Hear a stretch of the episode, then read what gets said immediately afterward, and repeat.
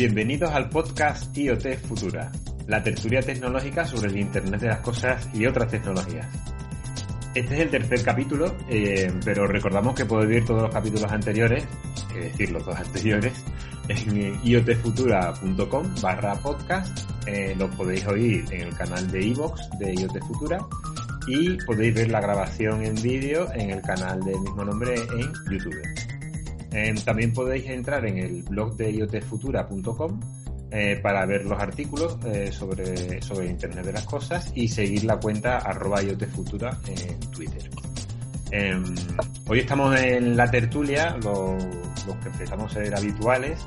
Em, si os parece, pues levantáis un poco la mano para que la gente os vaya identificando. El que esté escuchándolo no le da un poco igual, pero lo que no esté viendo en vídeo quizás lo agradezca. Eh, tenemos por ahí con un prado de fondo a Albert. Hola Albert, ¿qué tal? Buenas, buenas a todos. Tenemos también a Conchi, que no tiene, tiene puesto un fondo virtual de una habitación.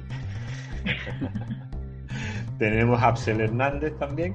Hola, Él aquí sí que desde tiene- la nube, ¿eh? Él sí que está en el CPD trabajando a esas horas y yo que soy Juan Mamón.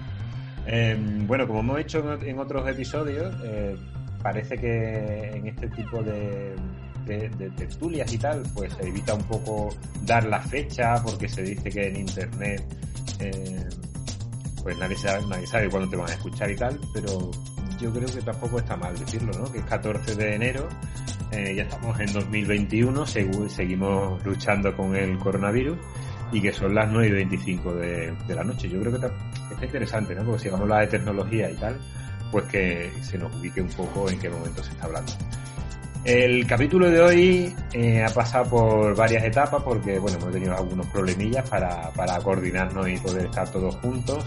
Y mm, eh, al principio iba a tratar un poco sobre, sobre gadgets tecnológicos y regalos que se pueden hacer en Navidades. Eso era si lo hubiésemos grabado durante el, periodo de, Navidad y Reyes y tal. Em, también habíamos hablado de, y vamos a hablarlo hoy, un poco de algunas de las tecnologías que han sido más importantes en el año 2020, o por lo menos que han destacado un poco más. Em, tenemos también por ahí un documento, estos enlaces los podéis ver en, la página web del podcast, ¿vale? Em, algunos un documento interesante sobre tendencias tecnológicas de aquí a, lo- los próximos años, 2021-2022. Eh, hay por ahí también un articulillo interesante sobre Internet of Broken Things, a ver, Internet of Broken Things, ¿vale? O Abandonware, eh, y, y hablaremos un poco de eso. Y también tenemos algunas, algunos eventos sobre seguridad informática que han ocurrido en el año 2020 que han tenido cierta repercusión mediática y quizás esté bien también pues nombrarlo.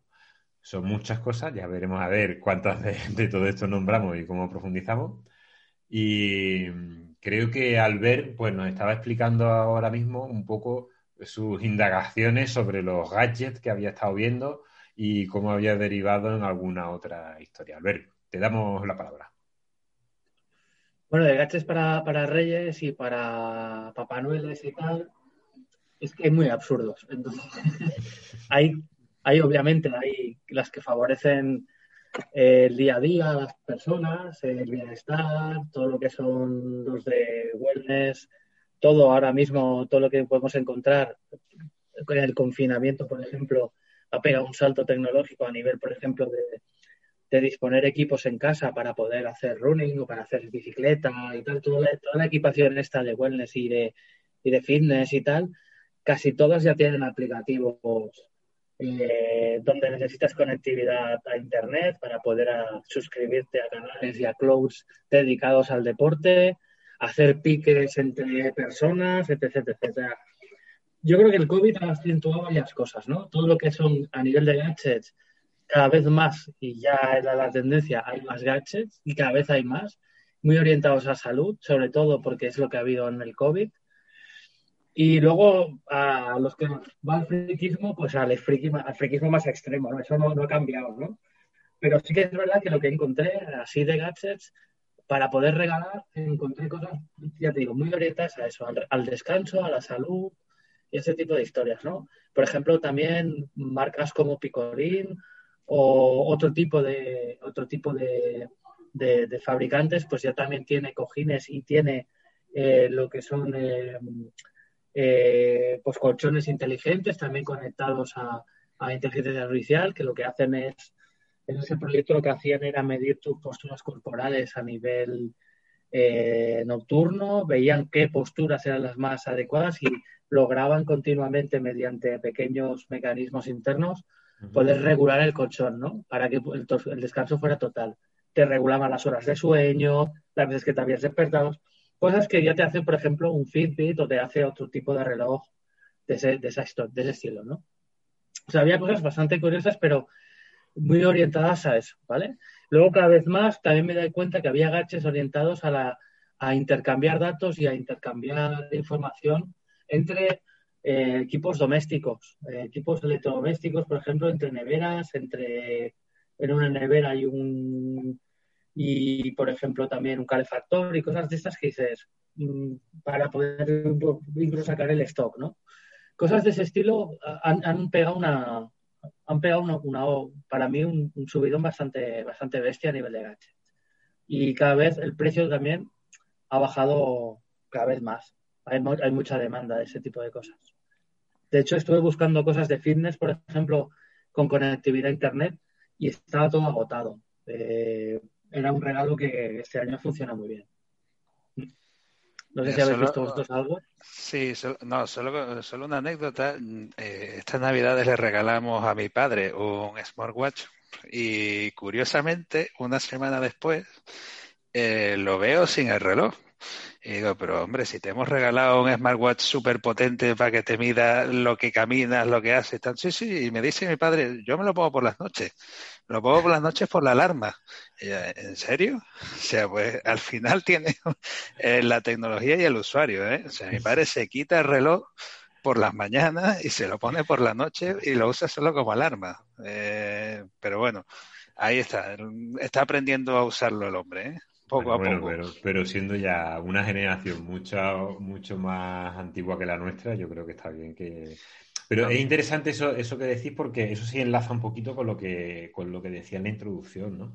Em, hay, hay un sitio en internet em, que tiene un listado de empresas que de empresas IoT concretamente que han cerrado em, pondremos el enlace en la página web, ¿vale?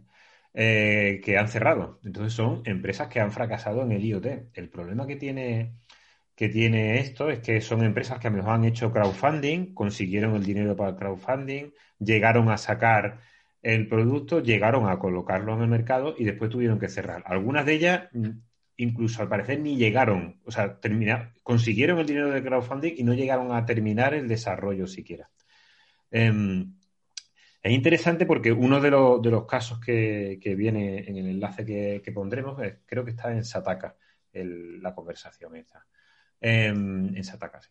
Em, era un, poco lo que tú decías, Absel, eh, Albert, es un, termostato inteligente eh, que controlaba los aires acondicionados, supongo, o la climatización que fuese compatible con el sistema, porque esto es otra, ¿no? Eh, luego, no sé cuántos estándares, no sé si hay Ahora mismo desconozco si hay estándares para todo esto, pero me da un poco la impresión de que en este tipo de control doméstico no existe una homogeneidad todavía. El caso no, pero, por ejemplo, a, nivel de protocolo sí que hay un protocolo a nivel alemán.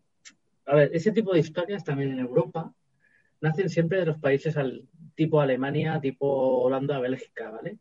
Y sí que hay un, primer protocolo de comunicaciones basado también en Wi-Fi, en el cual los electrodomésticos se hablan. Es un eh, luego os pasaré el enlace. Y desde el inversor de tu placa fotovoltaica que se conecta para poder regular la potencia eh, que tienes consumiendo en, esta, en, casa y, de y ahí enviar consignas a refrigerador o apagar la tele, es decir, regulaciones de energía dentro de casa mediante justamente un protocolo que intercambia información entre electrodomésticos. Y esto es un protocolo abierto, que ya hay una foundation, todos los protocolos abiertos necesitan una fundación para poder ser regulados. Y luego os paso el enlace. Eh, no recuerdo bien el nombre porque era un IE cubo o algo así, Pero, pero sí, sí. Y de hecho hay equipos, empieza a haber equipos industriales que todavía también hablan este, este idioma. sí, que, sí, que, empieza a, se, empieza a estandarizar, ¿eh? Sí, pero es cierto que, es un problema. Yo en casa eh, lo tengo. Yo hace un tiempo compré un, un aparato para eh, programar el termo, eh, porque fue una de mis primeras obsesiones en casa, el tema de reducir el consumo eléctrico y yo planificaba perfectamente las horas de funcionamiento más o menos en función de mis hábitos. El problema es que ese termo ahora no se habla con el Google Assistant que tengo en casa. Eh, eh, entonces, bueno, vas teniendo aparatos cada uno con sus apps, con sus aplicaciones, que al final vas dejando un poco de lado por no porque dejen de funcionar, sino porque no hablan entre ellos. Sí. Claro, y además a eso le sumamos que si encima dependen de una plataforma en la nube, estás poniendo la automatización de tu casa. Bueno, a lo mejor la automatización hasta cierto punto, eh, bueno, que te quedes sin ella al final es una commodity, pero pues estás poniendo también la seguridad o la seguridad de una empresa o, y al final la estás poniendo en manos de, una plataforma en la nube que no es tuya, que no controlas y que, y que el día que o la empresa cierre o discontinúe el producto, pues puede que te veas en algún problema. Eh, Albert, ¿puede que sea el EE-Bus? Sí, es el que estaba buscando, es el EE-Bus. EE-Bus, ¿no? Sí, eh, una pequeña búsqueda en Google, que es una maravilla. Y sí, efectivamente. Es el EE-Bus. Este es alemán, es. No, no lo conozco. los países nórdicos.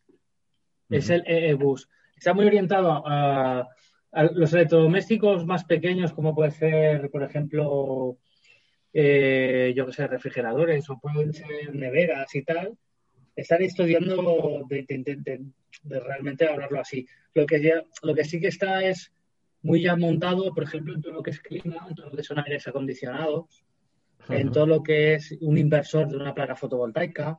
Si tuvieras un vehículo eléctrico en tu casa porque tienes la, que meter un cargador, esos cargadores también algunos ya hablan Simplemente es un protocolo donde los eh, electrodomésticos empiezan a, intercambiar información.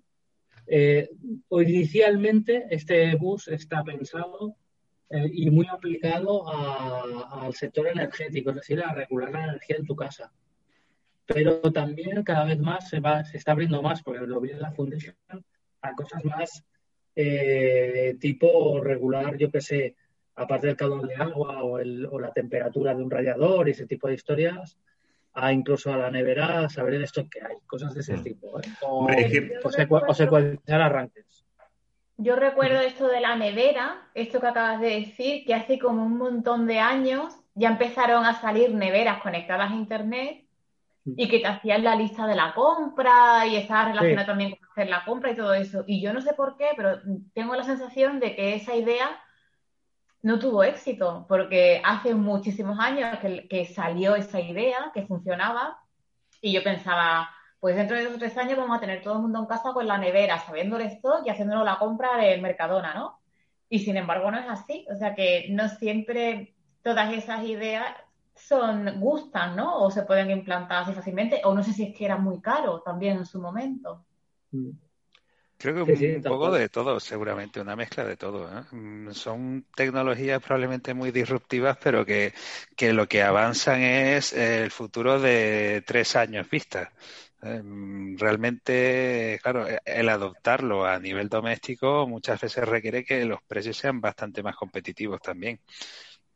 Entonces, bueno, poco a poco. Pero quizá un poco eh, el éxito de esto va a depender de lo que apuntaba Albert, ¿no? De que los electrodomésticos y los aparatos, y los aparatos, o lo que tú decías, se hablen entre sí, se hablen con el asistente de Amazon o el de Google o los que vayan, o los que vayan saliendo, que al final haya una intercomunicación entre ellos, porque tener una nevera que te hace la compra puede ser muy interesante, puede a quien le encaje la solución y le venga bien. Y ahora con los confinamientos o con personas que no pueden salir de casa y tal, evidentemente es una autonomía que le da a... Y puede que haya muchos colectivos donde, donde interese, pero eso por sí solo es complicado. Habrá, habrá un público, evidentemente, pero no va a ser la mayor parte del público. Pero si tú lo que haces es, que es lo que estaba diciendo un poco Albert, ¿no? Em, que tu sistema de ahorro energético es el que te autoprograma los electrodomésticos y a qué hora tienen que encenderse, a qué hora tienen que apagarse, eh, en mm. qué orden, con qué prioridad, con qué eh, consultando el precio en el mercado de la electricidad. Precisamente en enero de 2021 estamos teniendo una subida de la producción, del coste de producción de la energía brutal. Yo que llevo algún tiempo siguiendo con el precio y tal, por, bueno, por pequeñas cositas domóticas que tengo en casa, ¿no? Yo no he visto precios así nunca. Es decir, precio mínimo es lo que yo tenía marcado como, como máximo en las gráficas anteriores mías. Y está siendo algo realmente. Entonces, todo, quizá en, cuando, cuando empieza a haber una sincronización de todo, cuando el contador que tienes en casa que te pone la compañía o la comercializadora sea capaz de hablar eh, con el resto del doméstico, con la producción de electricidad eh, solar, por ejemplo, y todo esto, va a empezar a tener sentido eh, todo este tipo de automatizaciones en casa, pero hay que ver, hay que ver, yo creo que tiene que ser un, un mundo bastante más homo, dentro de la heterogeneidad, pero con unos estándares que permitan hacer comunicación entre ellos y hay otro problema, eh, un problema añadido también el tema de domótica sobre todo, y es que, claro, las casas que tenemos eh, son antiguas. O sea, por ejemplo, persianas automáticas, eso implica eh, cambiar la persiana entera. Realmente las inversiones son importantes. Y hacer una, y hacer una regola en la página. que, y no todo el mundo es experto haciendo regolas. Entonces, a ver, poco a poco lo vamos salvando. Las nuevas viviendas sí que tienen mucha más. Eh, de hecho, yo he visto promociones que la domótica era eh, una estrategia de marketing, ¿eh? porque realmente sí que hay interés pero claro, hay que solucionar todavía muchos problemas. y he visto algún gadget por ahí en Amazon que me resultó súper interesante y era para las cortinas. Eh, lo ponías en, digamos, en la barra de las cortinas y ya automatizabas el cierre y la apertura de las cortinas sin invertir nada. De hecho, lo tengo, lo tengo mirado en Amazon. ¿eh? Mira, pues un buen regalo para, para las navidades. Pues em, sí, hombre, a mí me, da un poco de miedo una promoción de casas que te venga un sistema domótico o que venga la casa con el sistema domótico porque todo eso luego va a requerir un mantenimiento, un soporte detrás, una empresa que lo haga y tal. Mm, no sé en qué punto de madurez. Creo que quizá lo más básico, lo que vienen siendo alarmas y, y consumo eléctrico y tal, sí podría ser. Pero no sé, me daría un poquito de... Tendría, que enterarme muy bien de eso. ¿eh? Ah, hay, de todo, hay de todo, hay de todo. Y hay, gente... perdón, perdón. No lo digas, Alberti. No, que hay de todo y lo que es marketing de domótica, yo he visto domótica lamentable, pero lamentable. y, por lo que dice Axel, ¿no? Un poco por el marketing. Y si eso no es domótica ni es nada. La gente no sabe ni lo que es la domótica muchas veces, ¿no? Y, hmm. Y entonces, que haya una empresa detrás que tenga que tener un servicio, o sea, al final, el IoT, la base del IoT en muchas de las empresas es la servitización de las cosas que, instalas, ¿no? Eh, todo al final es un servicio que pagas, recursivo, anual o como quieras. Y, y mucha de la domótica que hay hoy en día, la mayoría, aparte de no estar interconexionada entre ellas, dependes de, de eso, de una servitización que en el momento que no estás ducho o no puedes eh, o no tienes, pues eh, el sistema te cae, ¿no? Entonces está un poco aún verde, como bien decís vosotros, yo creo en eso. Pero depende del público. Después hay público muy, domotizado. Yo he visto obras domotizadas excelentes, ¿eh? autónomas, funcionan, no cae el sistema ni para atrás y he visto cosas luego muy lamentables. O sea que la domótica también hay que cogerla con, con calma y con cariño. Mm, mm. Mm. yo creo que, es inevitable adoptarla, ¿eh? Poco a poco. Sí, no, yo, yo, vamos, y estamos en ese camino, ¿no? Hay, hay, protocolos y, y, sistemas que están saliendo a la luz muy rápido y abaratándose muchísimo. Hace, yo recuerdo, eh, yo estuve viendo temas de domótica eh, con el ¿cómo sistema, ¿cómo se llama? El protocolo es X10, ¿no? Que es el que va por cable, por la, por los cables de electricidad, ¿no? Y inalámbrico no había nada. Hace, estoy hablando del año 2014, creo que más o menos, ¿no? Y no había nada prácticamente inalámbrico. Y hoy en día es muy fácil, por sobre todo con Zigbee y con Wi-Fi. Mm, y los precios han caído muchísimo y, han cambiado. por cable también. Y por cable también, como también, también es verdad que cuanto otro de los miedos que hay, y, con esto ya enlazamos a la parte de, ciberseguridad y os cuento alguna cosita interesante, eh, es el tema de la seguridad. Porque muy bien que yo tenga un sistema que me dice cuánto me consume la casa, pero en cuanto empieza a encenderme electrodomésticos, a hacerme la compra, em, a apagar y encender luces o puertas, que todavía es más peligroso, eh, la seguridad empieza a ser bastante, la ciberseguridad empieza a ser bastante importante. Mm, mm ya no solamente la que tú tengas en, eh, implementada en tu, en tu propia casa, sino la seguridad de las empresas que te dan el servicio y que te gestiona la domótica a ti. Porque, por ejemplo, en 2020 ha habido varias noticias de, seguridad, eh, algunas de ellas importantes y relacionadas con el mismo grupo de, de hacker, un grupo, bueno, yo creo que los nombres de los grupos de, de hackers siempre me hacen bastante gracia. Este se llama APT29 ¿Cómo? Pero APT, eh, como Andalucía, Pamplona, Tarragona, 29, pero tienen un par de nicks, ¿no? Uno que es de Dukes, los duques, ¿no? Entiendo. Y otro que es Cozy Bear, eh, como eh, oso amistoso, ¿no? Algo así. Cozy es C-O-Z-Y, algo así. Bueno, pues esta gente atacaron una de las mayores empresas de ciberseguridad de Estados Unidos, una empresa que se llama FireEye, como ojo de fuego, Em, y SolarWinds, SolarWinds, que es una empresa de software de gestión de plataformas IT. Pero que entre estas dos empresas tenían prácticamente a todo el gobierno de Estados Unidos y a las mayores empresas tecnológicas de, Estados Unidos. Em, son golpes muy fuertes. Es decir, si esto le pasa a empresas que están dedicadas a ciberseguridad, Imaginaos la que se puede liar si entra un virus en un software eh, domótico que esté en la nube o que esté gestionado, aunque no esté en la nube, aunque esté gestionado telemáticamente o a distancia por, una empresa. ¿no? Claro, eh, ¿no? Y sin ir más lejos, vamos, lo comentamos eh, en algún podcast pasado también, el caso de, creo que fue Adeslas o Sanitas. Sí. Eh, Adeslas. ¿no? lo sufrí yo, sí. Yo también y, también Pero y ha habido, había otro caso importante también, eh, que ha sido el de Garmin. Garmin ha estado caído varios, varios días en 2020, pero al parecer eh, ha llegado a afectar a las flotas de camiones que, van organizadas con, con, los GPS y todo. Mm.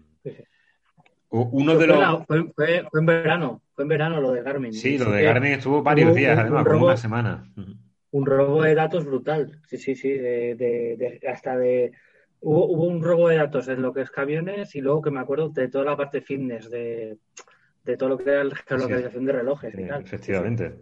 El reloj, mío, porque tiene su memoria y sus cosas, pero esto efectivamente. No fue, esto no fue que unos soldados de Estados Unidos llevaban unos relojes de eso hackearon la nube de esos relojes y supieron la ubicación de no, cada no, no, no hizo falta hackearla. A lo, al ejército de Estados Unidos, para mantener al personal en forma, les regalaron a todo el mundo una Fitbit. ah, ¿Fitbit era? Una Fitbit, sí, porque era, era la más famosa en ese momento. Y la más, la puntera también, ¿no? La, de las más conocidas. Entonces, la página, no hay que hacer falta hackearla. En la página web de Fitbit se publican automáticamente las rutas que hacen los usuarios. Y las bases secretas que tenía en el desierto de no sé dónde, que esa ubicación era secreta, se podía averiguar porque los soldados corrían alrededor de la base. Entonces estaba perfectamente delimitada en el plano por donde corrían. pero tú puedes decidir si quieres publicar el dato o no, ¿no? Claro, pero como depende de si lo quieres decir o no. Pero son soldados, no saben leer. no, hombre.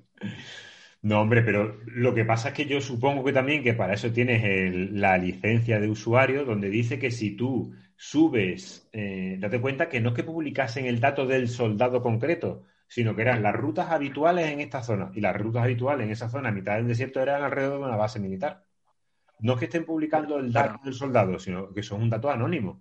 pero que simplemente, lo que decíamos la otra vez, agregando datos, pues ya lo tiene. Sí, sí, yo veo en la página de que, que en Nevada, en donde no se supone que haya nadie, hay 20 personas dando vueltas en círculo, pues digo, aquí hay algo. Claro, efectivamente. Bueno, pues otro, otro de los objetivos muy importantes en, 2020 para la ciberseguridad ha sido todo relacionado con la investigación en el COVID. Al parecer, ha habido unos ataques muy importantes a científicos, ya estos son ataques dirigidos, ¿eh? y, estos tipos que se llaman ataques persistentes, persistentes y dirigidos, eh, a científicos relacionados con el COVID. Y, al parecer también bastantes ataques a AstraZeneca, una de las empresas que, está fabricando la, que ha fabricado ya, ¿no? La vacuna, ¿no? Em, una cosa importante de este tipo de ataques es que van al factor humano, sobre todo. ¿eh? o sea que ya no es solo el problema de, que un hardware o un software sea vulnerable, sino que el, eslabón débil siempre es la persona. ¿eh? Correcto. Eh, porque ponemos siempre la misma contraseña en diferentes páginas, porque nuestras contraseñas son patéticas. por el dinero. Efectivamente, entonces siempre van al eslabón débil que somos es nosotros. Que, es que dice que ha habido un gran incremento del phishing en 2020 justo por todo el teletrabajo que ha habido. Porque, y en la empresa lo hemos tenido que hacer porque de un día a otro, de a otro hubo que correr al supermercado a comprar portátiles que no son los portátiles corporativos, que no llevan el sistema operativo que tienen que llevar, que no dio tiempo a montarlos en condiciones, no sé cuánto, y salieron a casa de los usuarios sin estar preparado al 100%, porque no hubo otra forma de hacerlo. Bueno, pues esto ha pasado a nivel global y eso lo mezclas con el phishing, lo mezclas con las plataformas, porque evidentemente los que se dedican a esto saben que esto va a ocurrir y que, no vas a estar preparado para reaccionar tan rápido. Y las campañas de phishing ha sido, han sido brutales el año pasado. Y hablando del factor humano, el año pasado también hubo una revelación de cuentas, bueno, no sé si fue el año pasado, fue en 2019, creo que fue en 2019, una revelación masiva de cuentas en Twitter simplemente porque sobornaron a uno de los trabajadores de Twitter. fue así de sencillo. Y dio acceso, dio acceso, no creo que fue en 2020, porque dio acceso a las cuentas de Donald Trump, de Barack Obama y de mucha gente muy relevante. Y esas cuentas estuvieron eh, canceladas durante unos cuantos días hasta que se resolvió, pudieron borrar los tweets. Se dedicaron a decir que Mm, eh, eh, Elon Musk iba a devolverte un dos dólares por cada dólar que tú invirtieses en una cuenta o metieses en una cuenta de criptomoneda. Absel, que a ti te gustan esas cosillas. y la gente metió dinero en esa, en esa cuenta de criptomoneda y evidentemente... Mira, esta semana estoy contento que el Bitcoin eh, se está recuperando. Cayó mucho y ha vuelto a subir. Sí, vamos, la, la, subida de diciembre ha sido brutal, ¿no? La de Bitcoin, ¿no? Sí, lo que pasa es que yo he entrado tarde, he entrado tarde. es que los que no nos manejamos ahí siempre vamos por detrás. Mira, he entrado, entrado eh, hay una página, eh, Firefox Monitor, donde podéis ver eh, las brechas de seguridad que hay registradas, ¿vale? Y yo he entrado con uno de mis correos, yo tengo mi correo bueno y el correo que uso para todas las apps en las que te metes y no quieres dar tu correo real, ¿vale? Por ejemplo, el 21 de febrero de 2019 una app que yo he usado alguna vez para ponerme en forma, MyFitnessPal, que, no me ha servido de mucho, pues tuvo una brecha de seguridad donde, se vieron comprometidas contraseñas y direcciones IP. Y así en otras cuatro aplicaciones. Mm. Con lo cual, el que haya puesto la misma contraseña en apps diferentes, ya las tiene todas. Pásamelo luego y lo ponemos en el blog. Oye, queda un minuto veinte para que se corte cortamos por primera vez de forma ordenada y nos reconectamos. Y así la gente podéis hacer un descanso. Bueno, es mentira porque esto luego lo pego todo seguido, una cosa detrás de la otra. Así que no hay descanso para vosotros. Movimiento.firefox.com. Vale, la pondremos en el blog también. Cortamos y nos conectamos de nuevo, ¿vale? Vale. Venga. Bueno, pues ya hemos vuelto de, del corte, corte barra descanso anuncios. Eh, Conchi se nos, se nos ha caído en este intermedio, tenía, cosillas que hacer y estaba un poquito fastidiada de la espalda y, le va a dar un poquito de descanso. Em, bueno, una, de, de, los eventos que también al parecer ha sido sonado en cuanto a ciberseguridad ha sido el hackeo de unas cafeteras marca Smarter. Al parecer llegaron a tener control total sobre las cafeteras. Y ah, llegaron a hacer, sí, sí, y llegaron a hacer, a pedirle rescate, porque las cafeteras parece son bastante caras, a pedirle rescate a los dueños de las cafeteras para volver a utilizarlas. bastante, me ha llamado bastante, bastante la atención. igual se ponían de noche a hacer café, tío. y no lo dejaban dormir. claro, hostia, qué bueno, ¿eh? Sí, marca, marca Smarter. Bueno, al em, final, al final, es que somos, somos mm, carne y cañón, que digo yo. O sea, controlarlo es hiper chungo. Siempre hay, siempre hay brechas, yo creo, ¿eh? Sí, El, otro día en la cuenta de IoT Futura comentábamos un poco una noticia de esa que me la pasaba un compañero, Rafa Mata, em, con el que algún día espero contar, que contemos con él eh, en esta tertulia. Em, y comentaba, comentaba un poco eso. Eh, pero es que también el modelo de seguridad va a haber que pensar otra cosa, porque tú en una cafetera, en todas las cafeteras no puedes poner un firewall, o no puedes poner un antivirus, o un anti-phishing, y, y, en las casas de las personas tampoco vas a poder hacerlo, porque no todos, bueno, o, quizás sí, pero me parece que va a ser un poco complicado. Y vamos a tener que pensar en, algún otro modelo de, de seguridad, ¿no? En el blog hay alguna, algún documento que traduje y se puso en el blog y se hablaba de seguridad basada en comportamiento y con un sistema de inteligencia artificial por detrás que es el que eh, eh, autoriza los accesos, no los autoriza y, la, y las actualizaciones también, porque una de las cosas que, se consiguieron en estos ataques que decíamos del grupo eh, APT, creo que era el APT este, o fue no creo que fue el de las cafeteras, que llegaron a, modificar, no, con la gente de SolarWinds, llegaron a hacer actualizaciones masivas a clientes con software modificado por el grupo de hackers. Es decir, cosas muy gordas.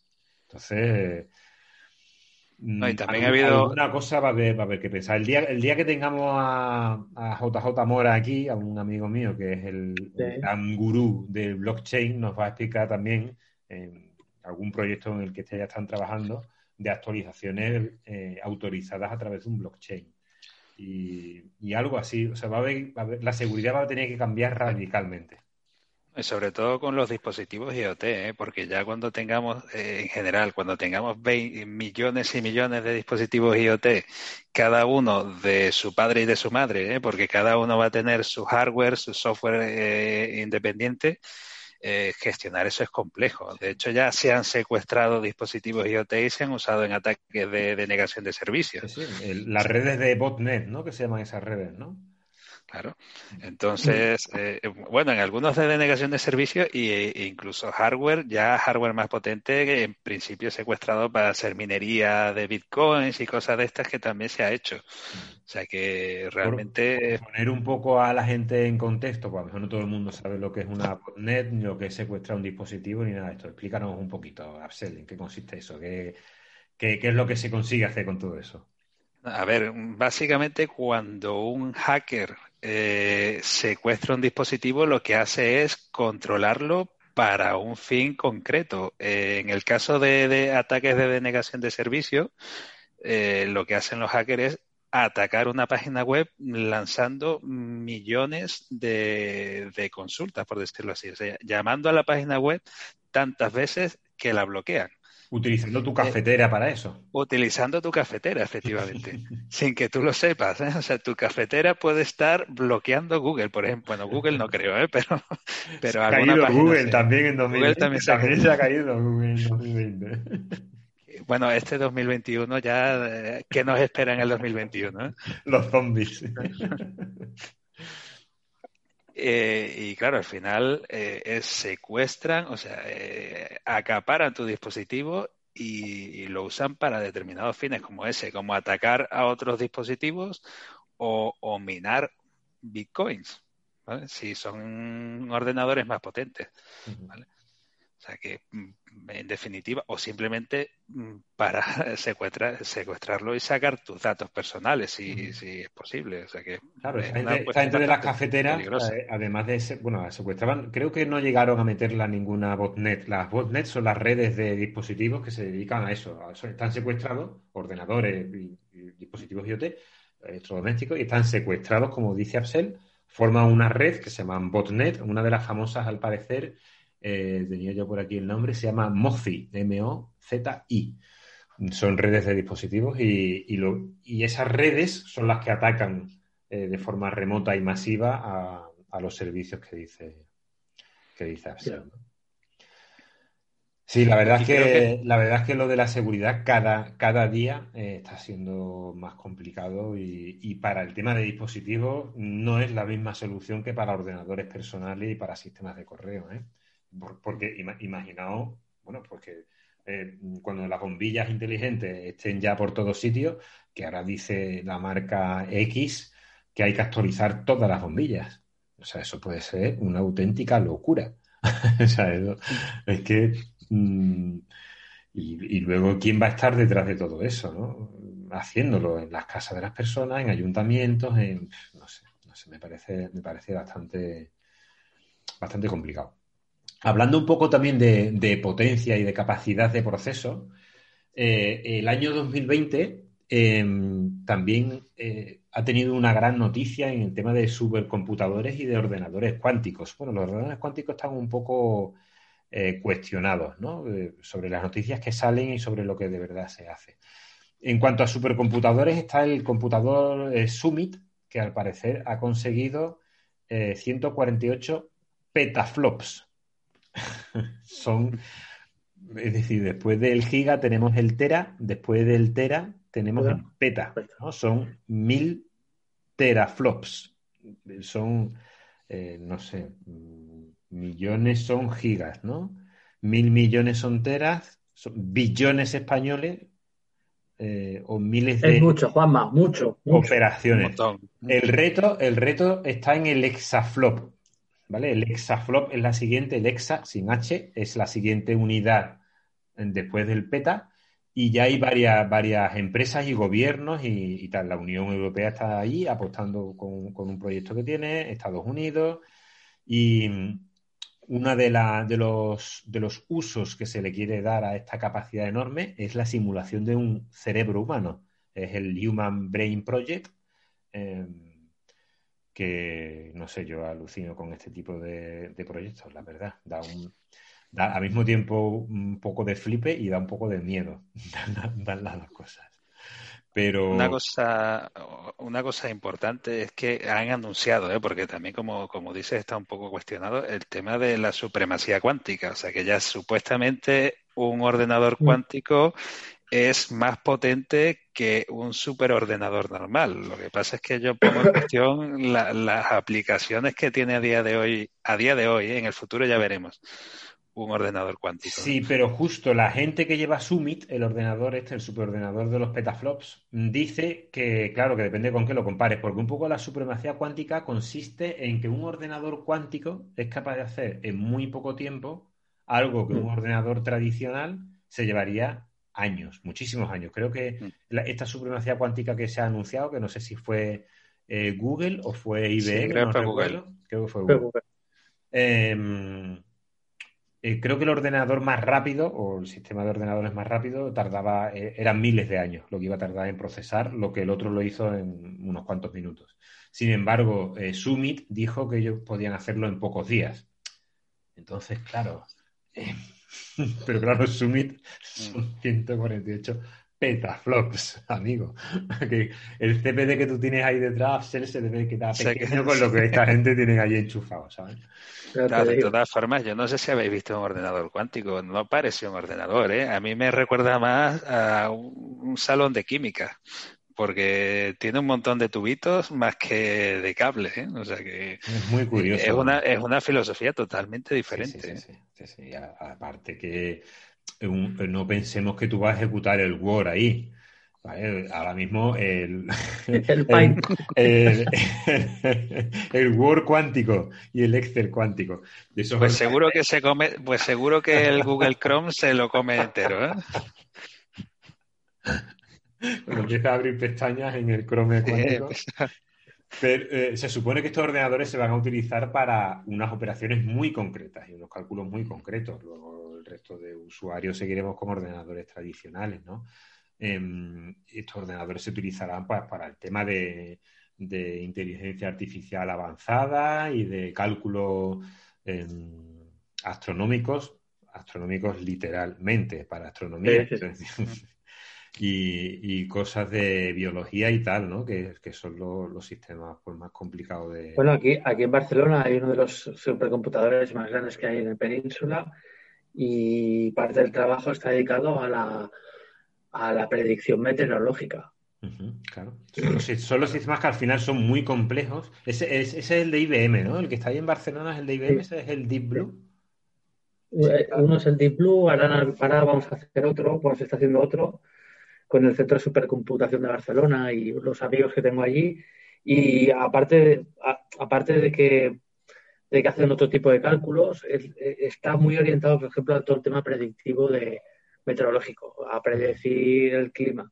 Sobre todo porque hoy en día, con el cambio climático, ya todo es bastante diferente a antes y los ciclos de meteorológicos han cambiado un montón. Y hay que hacer las predicciones cada vez más al minuto casi, ¿no? Y es, es mucho más dinámico. Y, y, y, parte del trabajo que hace el, el, Deep Blue y entre otros que van a ver eh, es esto. Es curioso, el, el, tema, el, tema de la meteorología, que mira que vemos el parte todos los días y tal, es un, es un campo muy, muy interesante muy curioso. E incluso sí. hay empresas que se, se, dedican a hacer eh, predicciones de precisión y son capaces sí, de decirte para sí. un evento concreto. Esto, si os interesa un poquito el tema de la meteorología, hay un podcast muy interesante que se llama Capturando la Temperie y te habla mucho sobre este mundo y, y es muy interesante. ¿eh? Es muy interesante incluso a nivel tecnológico. Eh, lo que, lo que se mueve ahí, la importancia que tiene. Nosotros lo consideramos un poco para ver si me pongo el chubasquero, llevo paraguas a la hora de ir a trabajar, pero hay mucho, muchas cosas que dependen de la meteorología y de una buena predicción no, a corto plazo. Sí, no, en agricultura, aeronáutica, eh, es fundamental. O sea, es fundamental. Incluso, incluso, incluso, eventos, eh, eventos deportivos, eventos, conciertos y cosas así, necesitan una predicción exacta para las siguientes horas. ¿no? Y a nivel energético es lo que más. Es verdad, es verdad. Y a nivel energético para, para predecir la, la, capacidad, ¿no? De, la de capacidad producción, de producción. De, de producción. De, de, energía verde, sí. Sí, sí, es brutal. Y aparte se paga, ¿eh? Sí, sí. Pues enlazando, hoy estoy enlazando las cosas muy bien, ¿eh? enlazando con la parte, con la parte de producción de energía. Y mira que teníamos poco preparado, pero al final estaba la cosa quedando medio está bien. la cosa bastante chula. Sí, sí, eh, sí, Uno de los avances que aparece se está haciendo son las baterías, ¿no? La capacidad. En, la, en el tema del coste de la electricidad y de la energía renovable, eh, una de las tecnologías importantes es la capacidad de almacenamiento y, y, el coste de ese, de ese almacenamiento. Eh, sí. Y al parecer se están haciendo bastantes avances en las baterías, en las baterías de estado sólido. No entiendo mm. mucho el tema, ¿eh? el artículo que, la noticia que leí sobre las baterías de ion litio, que son las hay, que se están construyendo. Hay varias tecnologías. ¿eh? Se, consigue, se, consigue, hacer de una forma ya más barata, más limpia, porque todo esto también sí, tiene un aspecto sí. importante. Y más segura. Yo, no, yo creo que el vehículo eléctrico va a ser, yo creo, el punto de inflexión de, de todo el tema de almacenamiento, mm. por, porque tiene que mejorar, evidentemente, tanto para eh, la autonomía de los vehículos, incluso para el autoconsumo, ¿eh? mm. porque al final, claro, el depender de energías renovables sin almacenarla te genera un problema muy grande. ¿eh? Sí. O sea, eh, por ejemplo, ahora lo estamos viviendo. Eh, no tenemos capacidad de almacenamiento de esa energía y si coincide un día que no hay viento y no hay sol, eh, ¿qué haces? Sí. Pues el almacenamiento puede ayudar en eso. Uh -huh. El otro día leía, hay, hay, también una cuenta que os aconsejo a todos los oyentes y a vosotros que os tengo a distancia, pero delante. Eh, se llama Operador Nuclear y es muy interesante por la defensa y las explicaciones técnicas que da sobre la energía nuclear y cómo la energía nuclear se puede convertir en un almacenamiento de energía limpia. Porque al final sabéis que la energía nuclear necesita consumir energía, ¿no? Entonces él, explica también en algunos de los, artículos que tiene en, Twitter eh, algo de esto, ¿no? De cómo, de cómo la propia energía nuclear puede, puede ser un almacenamiento de energía, de energía eh, renovable. Pero incluso a nivel doméstico, yo me he hecho, he contactado con alguna empresa a nivel particular, ¿no? Para, para hacerme un estudio de, producción de energía solar utilizando el tejado de la casa. Al final tiene que cuadrar con tu estilo de vida. Si tú no almacenas la energía, al final tú dices, bueno, es que yo cuando consumo energía en casa es cuando no hay sol, sobre todo muchos meses al año. Aquí en Sevilla, en verano nos iba a sobrar, ¿no? Para, el tema de la. De, íbamos a tener la casa fresquita todo el día. Pero en invierno, por ejemplo, ¿no? En invierno, eh, la producción de energía solar sigue siendo igual de, pequeña y además no coincide con los horarios en los que se consume en casa. ¿no? Y, cuando, te metes, en acumuladores, los acumuladores domésticos cuestan una auténtica barbaridad y tienen mantenimiento y un tiempo de vida.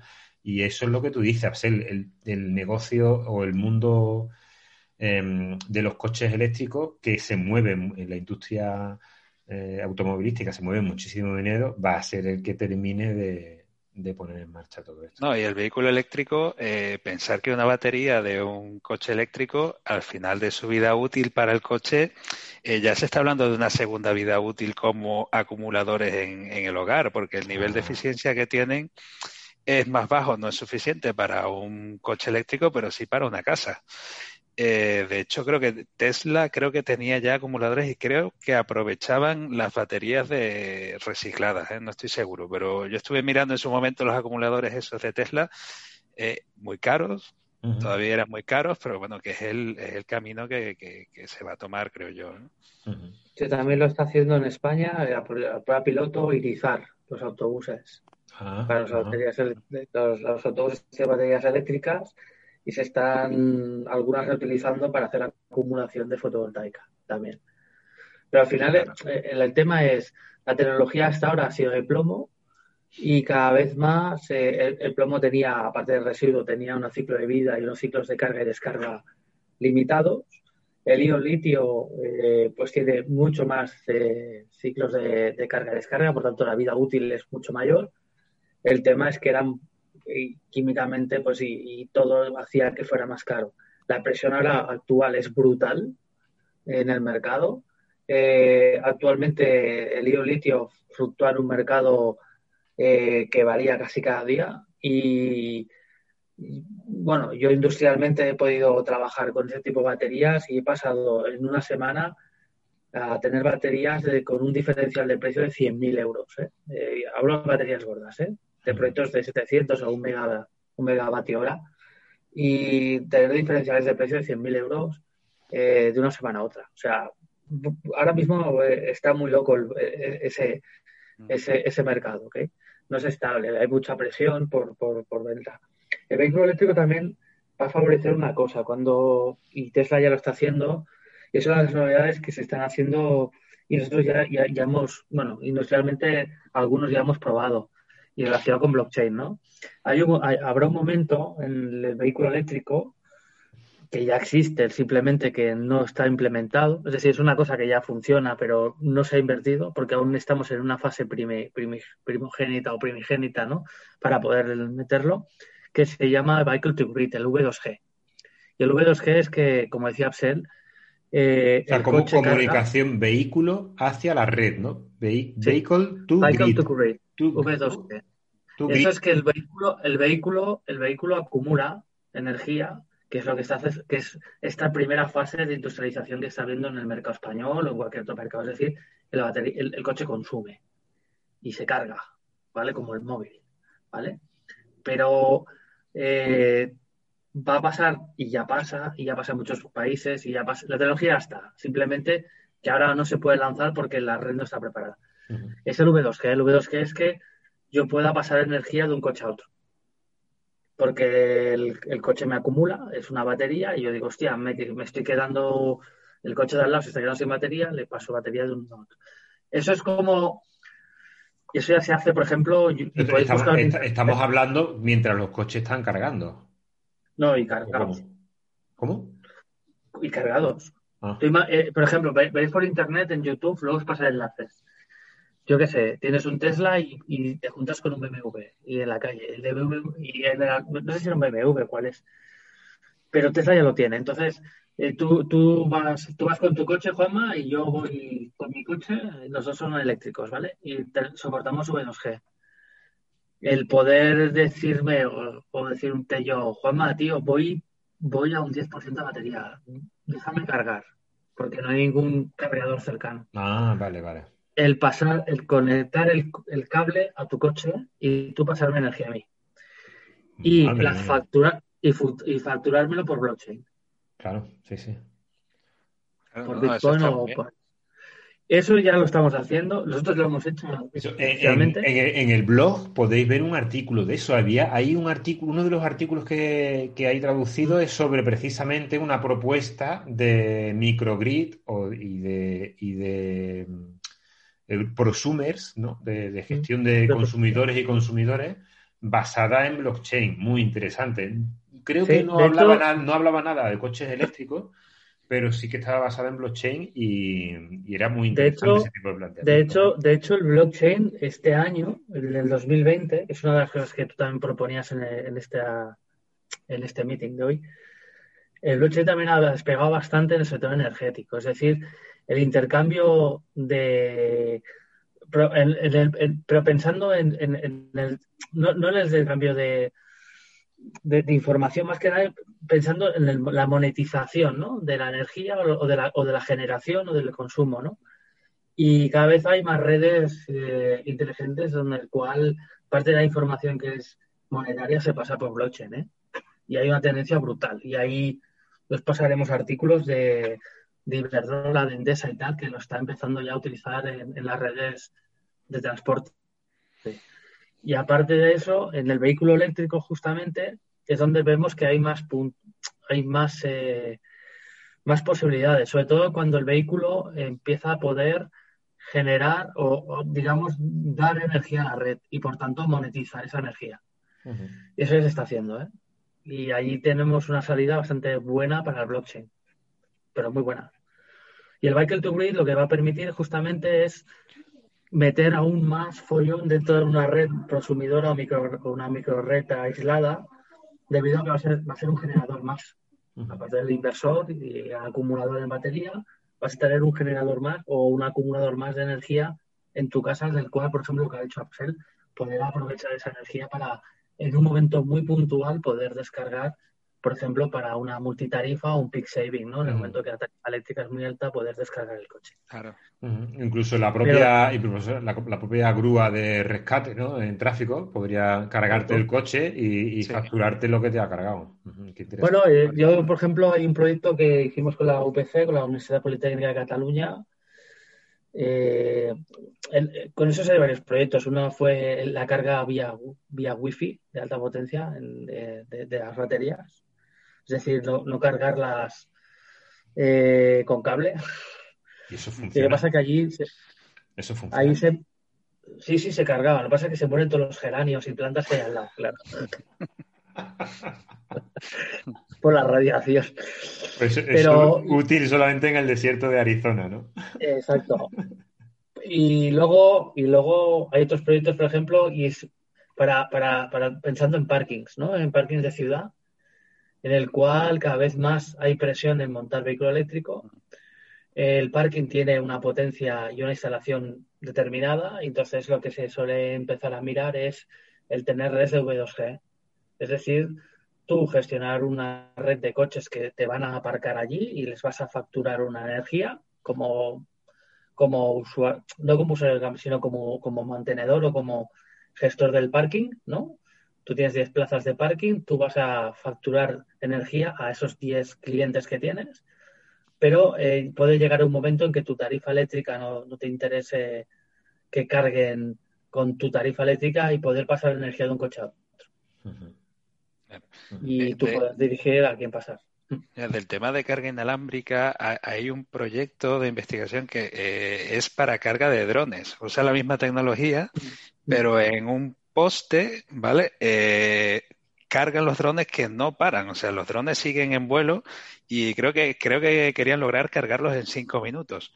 Y claro, empresas como Amazon están súper interesadas en ello porque están invirtiendo mucho dinero para que en un futuro el paquete nos llegue en drones. Eso tiene que ser para verlo a Sel, porque eso puede ser el poste y ahora todos los drones en hambre volando alrededor hasta que se van cargando y se van yendo cada uno. Pero vamos, que, es tecnología que, ya funciona, lo único que se tiene que industrializar y, y, adoptar. Y de hecho yo creo que el tema de los fondos europeos seguramente que ayude a que muchas de estas cosas se implanten. Espero, con un poco de suerte. ¿eh? Hay bastante, bastante fondos europeos, por lo menos suenan los fondos europeos en todo, todo este tipo de cosas eh, para tecnológicos. ¿eh? Lo que, lo que sí que os comento ya para acabar este tema de blockchain y energía y tal, es que también hay una pugna entre ver qué criptomoneda, ¿no? Qué, tipo de red se, está hmm.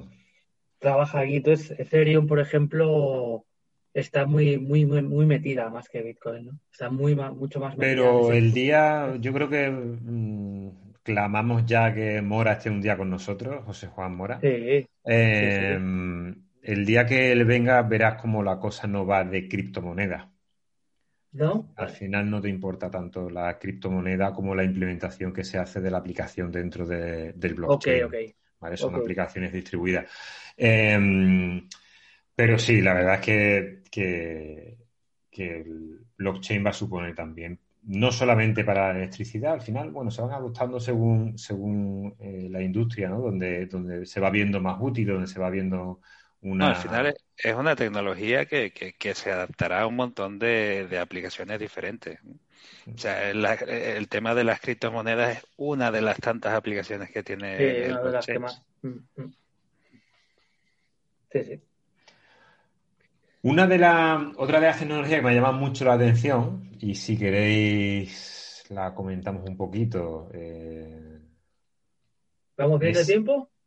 Yo sí, yo tengo un hambre atroz. Yo también. pero bueno, no, pero vamos si queréis, mira, ahora mismo me acaba de decir el Zoom que quedan 10 minutillos. Si queréis, comentadme esto un poquito. Y, vale, yo quería comentar también los otras. Venga, va. Venga, pues mira, rápidamente. Eh, el almacenamiento de información en el ADN. O sea, eso es. Hostia. Eso es otro campo en el que. Eh, en el que habría que investigar un poquito más. Me gustaría que a ver si encontramos a alguien que sea capaz de explicarnos un poco todo esto y, en qué puntos está exactamente, pero al parecer la capacidad de almacenamiento en, no sé si formará tejidos o no sé cómo. Creo que lo que hacen es hacer una solución líquida eh, que lleva el ADN con la información guardada y luego tiene un proceso donde se lee y tal, pero puede ser eh, auténticamente espectacular y brutal. porque al final estamos hablando de que, de que son bioordenadores, ¿no? Son biochips, son chips con una parte que es biológica. estaba buscando un poco relacionado con, eso. A ver, eh, mm, puede sonar feo, ¿eh? pero es que es un artículo que estaba viendo en Chatacá hace poco de la cantidad de información del ADN, ¿vale? Y hablaba de que en un espermatozoide hay 37,5 megabytes y unos 15.875 gigas, ¿vale? Eh, una eyaculación completa. O sea que cuidado con la información que estáis tirando, ¿eh? Pues yo te diría que es que no tengo el número, no he apuntado ese número. Pero había por ahí un cálculo, no sé si eran eh, unos 500.000 discos duros. No decía la capacidad, he dado por hecho que eran 500.000 discos duros de un tera. Eh, y no sé si eso equivalía, a, pues no sé si era a un metro cúbico de ADN o algo así. Mira, lo estoy mirando y parece que son unos 30.000 terabytes codificados en el ADN. Pero en ADN habría que ya identificar un poco, ¿no? Si es ADN humano o ADN. que se utilice para guardarse el ADN de ratones, ¿no? como siempre, como siempre.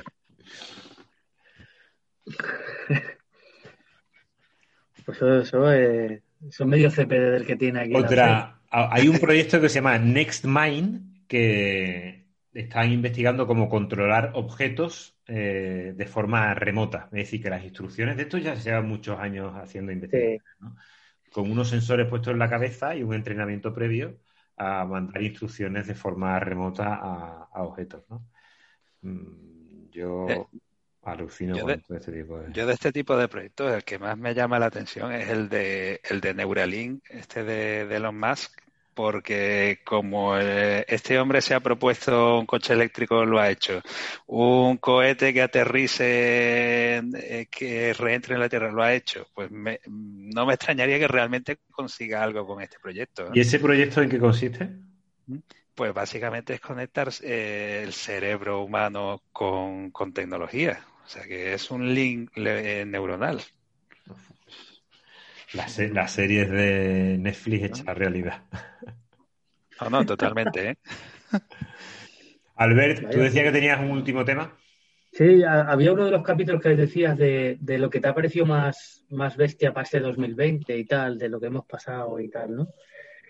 Y yo creo, aparte de que viene relacionado con el coronavirus y tal, que es ya la, la, eclosión del 5G, tíos. Que siempre está allí, pero nunca lo hemos visto, ¿no? Que hay los, mundanos y tal.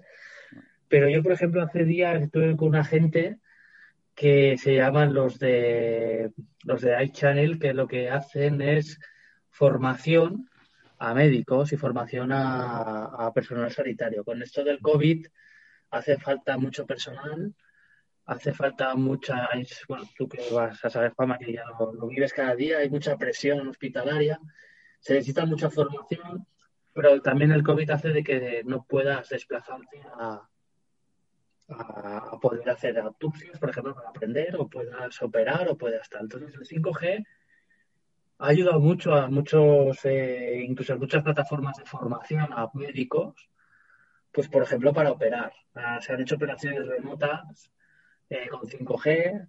Eh, se está en el campo del 5G y la medicina, yo creo que hay ha habido una este año pasado había una, una, explosión muy bestia.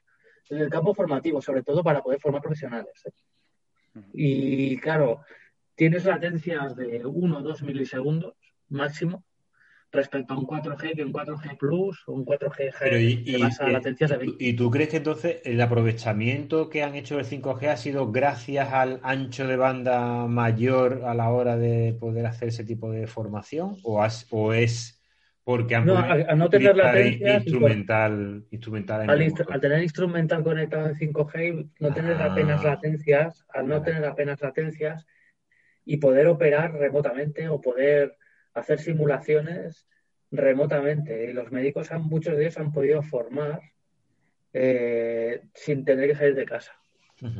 Eh, y gracias al 5G y operar a la distancia. Y cada vez más, si no es por la parte militar, es por, siempre por la parte médica la que tiene avances eh, a nivel de rapidez y notoriedad, ¿no? Y el 5G creo que ha pegado una, ha pegado una buena hostia este año por eso. Eh, aparte de las teorías conspiratorias del COVID. Bueno, claro, aparte de que tenía que estar allí para poder activar el virus, si no, pues el virus hubiese. Pero hay una peña que se dedica a, tirar las antenas y tal, ¿no? antenas que no son de 5G, además, la antena que tenga eh, en, su pueblo. yo, no sé si, si el retraso en, que el 5G se haya implantado más rápidamente. el retraso se debe a las teorías de Miguel Bosé o, también un poco al tema de ya más de, guerra económica entre China y Estados Unidos. Yo creo que eso también ha afectado. ¿eh? El veto a, la tecnología del 5G de, proveniente de China por parte de Estados Unidos, yo creo que sí que ha influido en que se haya retrasado un poco esa implementación a nivel mundial, ¿eh? creo yo. Al final, eh, yo creo que Estados Unidos siempre es un líder tecnológico y nosotros vamos un poco a rebufo de lo que haga eh, las grandes tecnológicas. Claro. Sí, pero las- ahí hay mucha las- guerra comercial y eso va a seguir existiendo, evidentemente. Las operadoras aquí en España, por ejemplo, lo están empezando a implantar, pero para, para ellos mismos inicialmente. Por ejemplo, Vodafone y tal, las están empezando a implementar para, para las propias casetas de repetidores que tienen antenas y tal, para que los operarios puedan acceder y vía 5G, por ejemplo, hacer telemantenimiento de las casetas y ese tipo de historias. O sea, todo lo que son aplicativos industriales o médicos, el 5G hoy en día está funcionando en España. ¿eh? Lo que pasa es que no lo vemos en la vida más. Realmente el, el 5G, eh, o eso es lo que nos prometen, y según tú nos estás contando, parece que vamos encaminados a eso, tiene, tiene como tres patas, ¿no? La parte, la pata de un ancho de banda muy superior a lo que tenemos hoy en día. Sí, Hay una parte de muy baja latencia, como, como estabas diciendo, ¿no? Que va a posibilitar todo este tipo de intervenciones remotas y. Y hay otra parte que es una, un aumento de con, eh, una mayor concentración de dispositivos conectados eh, de forma masiva, ¿no? Sí. Incluso en esa, en esa comunicación masiva se habla de poder comunicar machine to machine directamente sin pasar por toda la troncal de- del operador. Sí, exacto, exacto. Sí. Mm, Es bastante Claro. interesante. Y aquí en. Barcelona, bueno, al menos yo estoy en Barcelona, por ejemplo, Movistar tiene un laboratorio de 5G brutal, brutal. Y aquí muchas empresas vamos o van a hacer pruebas con equipos finales de conectividad en 5G, eh, más pensando en el ámbito industrial, ¿no? Pero sí que es verdad que donde se ha implantado ya casi de forma ¿cómo te diría? Mm, Natural y sin tener mucho que hacer, mucho esfuerzo, ha sido una medicina. ¿eh? Sí, Es donde más uno- aplicaciones es uno, de los, es uno de los campos que yo creo que va, va a adoptarlo de forma más rápida. Nos queda en los últimos segundos de, Vale. De podcast. Eh, ¿cerramos aquí nos conectamos de nuevo? ¿Qué preferís hacer? Yo voy a cenar, tío. Cerramos. Muy bien. Yo también. Bueno, pues cerramos con esto. Nos queda todavía un documento muy grande de nuevas tendencias tecnológicas que ya lo, lo dejaremos para la siguiente vez. Os agradezco a todos. A Conchi le deseamos que se mejore esa Sí, espalda, que ese, mejore. dolor- ese dolorcillo que tiene. Y a todo el que ha aguantado el podcast hasta este momento, pues muchas gracias por estar. Nos veremos en la siguiente ocasión y buena suerte a todo el mundo. Gracias. Hasta luego. Chao. Un abrazo. Un abrazo. Hasta luego.